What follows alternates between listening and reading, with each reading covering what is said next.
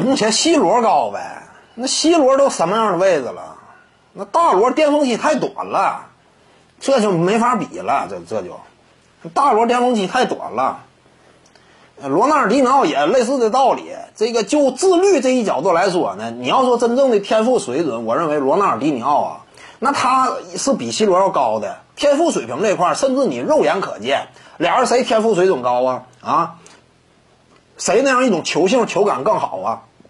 虽然说他俩打的不是一个位置，但是你眼睛一看就知道谁的天赋水准高，对不对？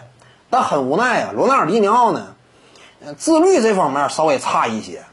呃，刚到巅峰期呢，没多长时间，急转直下了。身体状态这块呢，稍微差一些。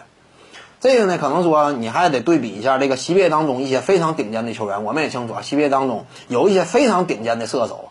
呃，这个自身呢，平时啊那可能说也是抽烟喝酒酒的，啥都干。但是呢，赛场之上一点不耽误。远射三分这块依旧那非常精准。那这可能说呢，也是这个身体素质之间的差距。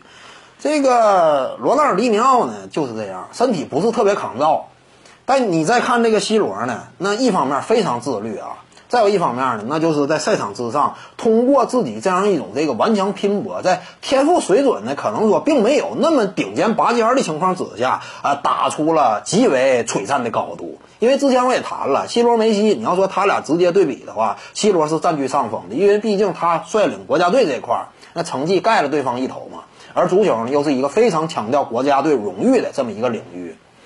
呃，C 罗这个罗纳尔迪尼奥再加上大罗这几位比的话，C 罗毫无疑问历史地位最高。另外那两位巅峰期太短，这个你就没有办法。你像当初这个曾几何时呢？呃，这个那叫什么名了？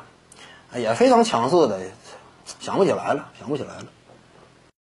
各位观众要是有兴趣呢，可以搜索徐静宇微信公众号，咱们一块儿聊体育。中南体育独到见解就是语说体育，欢迎各位光临指导。